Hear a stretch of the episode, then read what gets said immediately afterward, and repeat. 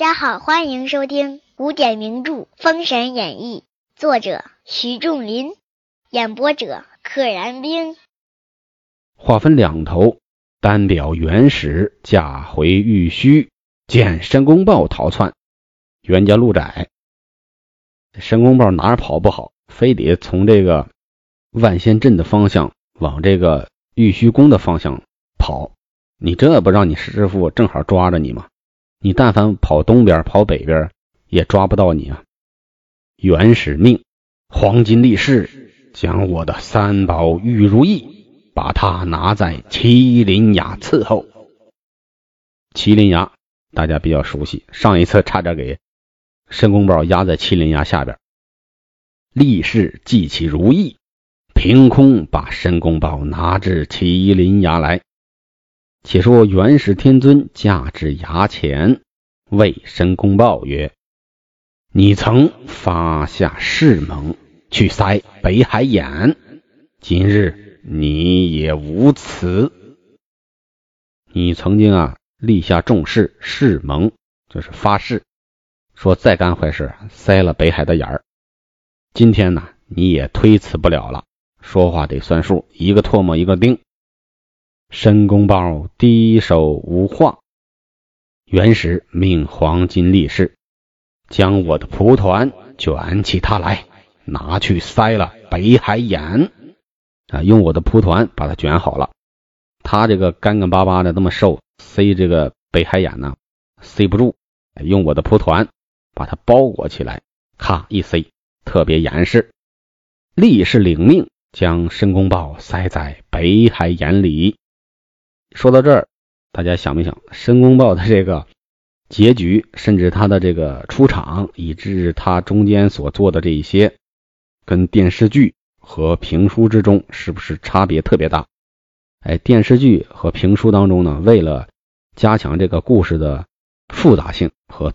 人物之间的对抗性，申公豹还跑到朝歌那儿跟纣王说东说西，各处借兵，用各种刁钻的计谋谋害姜子牙。但是你看书里边，他做的事情并不太多呀，请了一些道人来啊，为难了为难姜子牙啊，也没有实际的造成太多的伤害，最终给塞了北海眼了。且说子牙领众门徒回潼关来见武王。武王曰：“相父今日回来，兵势俱齐，可速进兵。咱们赶紧前进。”子牙传令，起兵往临潼关来。潼关的下一关是临潼关，只八十里，早已来至关下，安下行营。次日。子牙升帐传令，谁去取临潼关走一遭？旁有黄飞虎曰：“末将愿往。”子牙许之。飞虎领兵至关下诺战，报马报入帅府，主将欧阳纯与卞金龙、桂天禄、公孙铎曰：“谁去走一遭？”只见先行官卞金龙。领命出关，卞是一个比较少见的姓氏，就是上下的下，在它的上边加一点儿，念变。见黄飞虎，大叫曰：“来将何名？”飞虎曰：“吾乃武成王黄飞虎是也。”卞金龙大骂：“反贼！不思报国，反助叛逆！”黄飞虎大怒，纵马摇枪直取。卞金龙手中斧急驾忙迎，战未三十回，黄飞虎卖个破绽，将卞金龙刺下马来，削了首级，掌鼓回营，非常快速，赢了。且说报马报入帅府，欧阳纯大惊，只见卞金龙家将报入本府。恼了长子卞吉，在这个欧阳纯得知消息的时候呢，卞金龙的家将跑回家，告诉了大公子，叫卞吉，说你爹被人杀了。卞吉换了披挂，令家将扛一个红柜，领军出关。卞吉率领军士至关外，树立一根大帆杆，将红柜打开，拎出一手帆挂将起来。先立了一个大旗杆，然后呢，把红柜打开，取出了一手帆，就是一个旗子，一个帆，挂在挂在那个大帆杆上。话说当日，便即将帆杆竖起，一马径至周营辕门前诺战，自己骑着马来了。只见南宫氏领命出营，见一员小将，大呼曰：南宫氏看到对面是一个年轻人，他在那儿正喊呢：“来将，且饶你一死回去！”只见黄飞虎出来，我不杀你，我杀黄飞虎，报杀父之仇。南宫氏听罢大怒，纵马舞刀，直取卞吉。战有二三十合，卞吉拨马便走。南宫氏随后赶来。卞吉先往帆下过去，先朝着他那根帆，从帆下跑过去，肯定是有计谋。南宫氏也往帆下来，只见马到帆前，早已连人带马跌倒。南宫氏不省人事，被左右守翻军士绳缠索绑，拿出帆来。两边有守翻的将士，直接把南宫氏。捆了，拿出帆来，意思就是从帆的下边给拖到一边。便即进关来见欧阳纯，把拿了南宫氏的话说了一遍。欧阳纯命将南宫氏送在监中，啊，送到监狱当中。且说子牙闻报南宫氏被擒，心中大惊，闷坐军中。这个姜子牙真有意思，动不动就。不说话了，闷头丧气的坐在那儿，找人商量。那么多将军呢，那么多方法呢。次日，便即又来诺战，作名要黄飞虎。飞虎带黄明、周几出营来。黄明、周几在前边戏份不少，但是自从归了西岐之后呢，好像还是第一次出场。即便不是第一次啊，不对，打那个青龙关的时候。出过一次场，但也没啥也没做。黄飞虎曰：“夫乃武成王黄飞虎是也。”便即闻言大怒，骂曰：“反国逆贼，擅杀无父，不共戴天之仇！”斩戟来刺，展开方天画戟来刺。黄飞虎急拨枪来迎，战有三十回合。便即径往帆下去了，径直接，黄飞虎也赶至帆下，亦如南宫氏一样被擒。这样的剧情太多了。其实大家想一想，南宫氏怎么昏倒的？难道西岐这边的兵没见吗？见了之后，为什么不把这个消息报上去呢？但凡知道点这个敌人的手段。也不会如此轻易的被人家擒了。结果黄飞虎跑到番以下，亦如南宫氏一样被擒，那可不嘛？那你这属于活该，不长记性，不知道提前打听打听。黄明欲救黄飞虎，至帆下也跌倒在地，被擒了。又一个，便即连擒二将进关来报功，欲将黄飞虎斩首。欧阳春曰：“黄飞虎礼仪斩首，指他是起祸取魁，正当献上朝廷正法，且将他监候。”便即只得含泪而退。便即要杀他为父报仇，痛快痛快。欧阳春说：“不行，他虽然该死，但是呢，他可是罪魁祸首啊！他杀了你爹，你爹是朝廷命官。”所以这个事儿应该交给朝廷。第二个呢，他是堂堂的武成王，他背叛了国家，你不得给送到纣王面前，让纣王痛快痛快吧？话说周几拜进营来见子牙，将事说了一遍。子牙大惊，此又是左道之术啊！他把老头气疯了。你身边这么多有能耐的人呢，你师兄们这么多呢，怎么一见了旁门左道还这么皱眉头呢？要是换成别人，应该高兴才对。哎呀，又是左道旁门，我又能治你们了。有什么治不了的呢？我手拿把钻呢，我太高兴了，我随便叫个师兄来就能干掉你们。次日，子牙与众将门人出营来，看见此番，曰。此正是左道之术，你等今后交战，只不往他翻下过便了。啊，这后知后觉啊！只见豹马抱入关内，欧阳纯也亲自出关。子牙言曰：“将军何不知天命耶？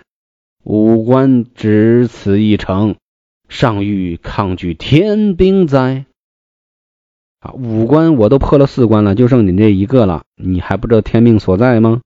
你还要，你尚且还要抗拒我的天兵天将吗？欧阳纯大怒，匹夫敢出此言！回顾便急曰：“与吾拿此叛贼！”他发怒了，让卞吉出马。卞吉催开马，摇手中戟，飞奔过来。旁有雷震子展开二翅，举棍打来。未及数合，卞吉就往帆下败走。雷震子自忖：此番既是妖术，不若先打碎此番，这就对了嘛。雷震子飞起，往帆上一棍打来。不知此帆有一股妖气迷住，撞着他就自昏迷。哎呦，还有护体妖气护体，一打一反弹，结果雷震子当场就昏迷了，就自昏迷，立刻昏倒。两边手翻家将把雷震子捆绑起来。这碧香尾护大怒，即记起降魔杵来打此番。这也是个不开眼的。你看雷震子打了之后晕了，你还上来打？只见那杵竟落翻下，你打，啪掉人家翻下边了。尾狐大惊，哪吒大怒，蹬开风火轮，现出三手八臂，摇火尖枪飞来直取。便急见哪吒如此形状，仙子吃了一惊，我没见过你这样的。三头八臂，你是个什么玩意儿？未及数合，被哪吒一乾坤圈，把卞吉几乎打下马来。这时候啊，我觉得哪吒应该拍金砖更解恨，差点卞吉被打下马来，回身拜进关去了。子牙后有李靖催马摇戟来战，欧阳纯旁有跪天禄舞手中刀。抵住了李靖，未及数合，被李靖一戟刺于马下。欧阳淳大怒，摇手中斧来战李靖。哇呀呀呀呀呀呀！只见阵后冲出新甲、新冕及无数周将，把欧阳纯围在当中。就剩你一个了，我们还怕你吗？我们来个圈踢，我们来个群殴。又有周几、龙环、吴谦三将也来助战，不光原来的那些西周的兵将，新甲呀、新冕呀、太颠呀、红腰啊这些，连周几、龙环、吴谦这三个原来是黄飞虎带过去的人也加进战来。哎，作者在这儿为什么要单写呢？他们其实早就归顺了西岐了，已经归顺了好几年了。那还说新冕新甲，他们叫周将西周的大将，又单拎出来周几、龙环、吴谦。哎，我又发动这个阴谋论的想法，解释一下。他单拎出来说，其实啊，就可以说明黄飞虎和西岐这边的军事系统呢，融合的并不是那么好。这个呢。从谁的角度来想都不难。从武王的角度来讲，黄飞虎你投降了，我委以重任，这是应该的，显示我是个圣君明君。哎，有你作为这个范本，其他人归顺呢，也就没有心理压力了。但是我可以给权利，但是你这个权利一定是有限的。那么从黄飞虎的角度来讲呢，他自己知道自己是叛变的，身份呢多少有点尴尬，而且啊立功立的又不是那么多，那么他在西岐的地位肯定是比不上原来在成汤这边的地位的。如此情况下，他会更加攥紧原来自己手中的这些人。啊，那边我没有融入太好，那我自己身边的人我得维护好。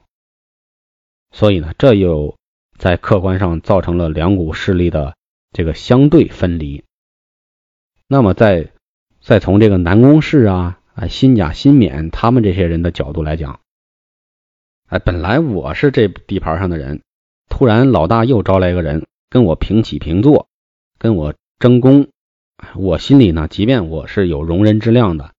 但我总要，我作为将军，总要以战功来立威吧。我没战功，我何以识君之路呢？我何以立在这个朝廷上呢？那么在这个过程中，他一定是有争斗的。话往回说一点啊，毕竟西岐是圣土，大家呢思想都比较单纯，劲儿往一处使，争斗呢没有那么阴暗，也没有那么剧烈，只是说。